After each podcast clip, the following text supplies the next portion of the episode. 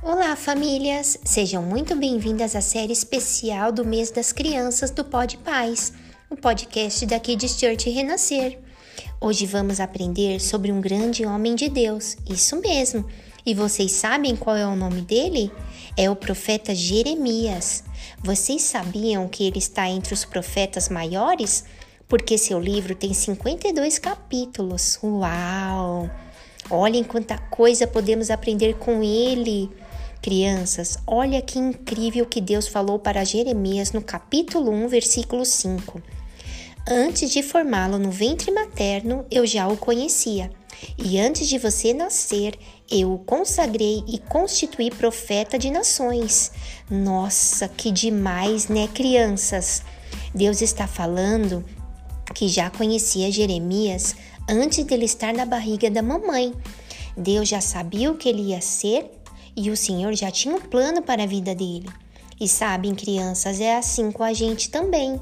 Isso mesmo, antes da gente nascer, Deus já nos conhecia e o Senhor tem planos lindos para cada um de vocês. Agora vamos continuar a história para aprendermos o que precisamos fazer? Voltando a falar sobre esse profeta que foi chamado desde pequeno. Jeremias tinha o chamado para ser profeta, e vocês sabem o que é um profeta? Os profetas eram usados para levar a palavra de Deus para o povo. Isso mesmo, quando Deus queria falar algo, ele usava um profeta. E Jeremias foi usado por Deus para falar ao povo que eles deveriam se arrepender de seus pecados, de tudo aquilo que eles faziam que desagradava a Deus, pois o Senhor ia perdoar e com isso eles viveriam muitas bênçãos. Mas vocês acham que foi fácil assim? que o profeta Jeremias falou e o povo todo obedeceu de primeiro? Acertou quem disse que não.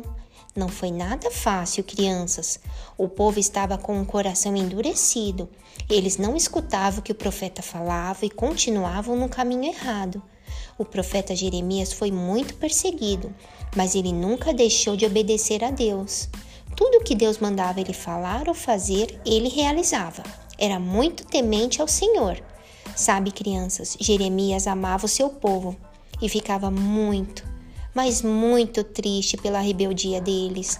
Ficava triste por ver o que eles faziam contra o Senhor. Quando ele pregava a palavra de Deus ao povo, buscava usar elementos como vaso de barro, cordas e madeira, cinto de linho, vasilhas de couro e pedras. Tudo isso para ilustrar a mensagem que estava passando.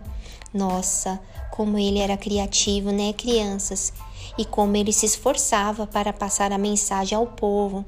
Deus dava a mensagem e a criatividade para o profeta falar com o povo. Olha como Deus é maravilhoso. É assim, crianças.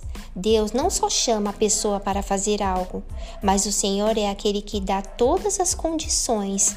Deus é quem capacita, o Senhor não nos abandona nos momentos difíceis. Lembram da história?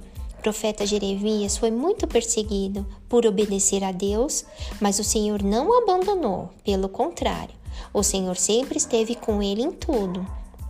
Então, o que conseguimos aprender com essa história é que devemos obedecer e agradar somente a Deus. Aprendemos também que antes que estivéssemos no ventre da nossa mamãe, Deus já nos conhecia e que Ele tem planos maravilhosos para a nossa vida.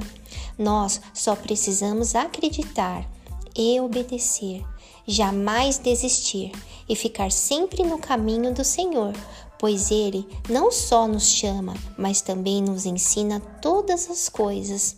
Está lá em Filipenses 4, versículo 13. Tudo posso naquele que me fortalece.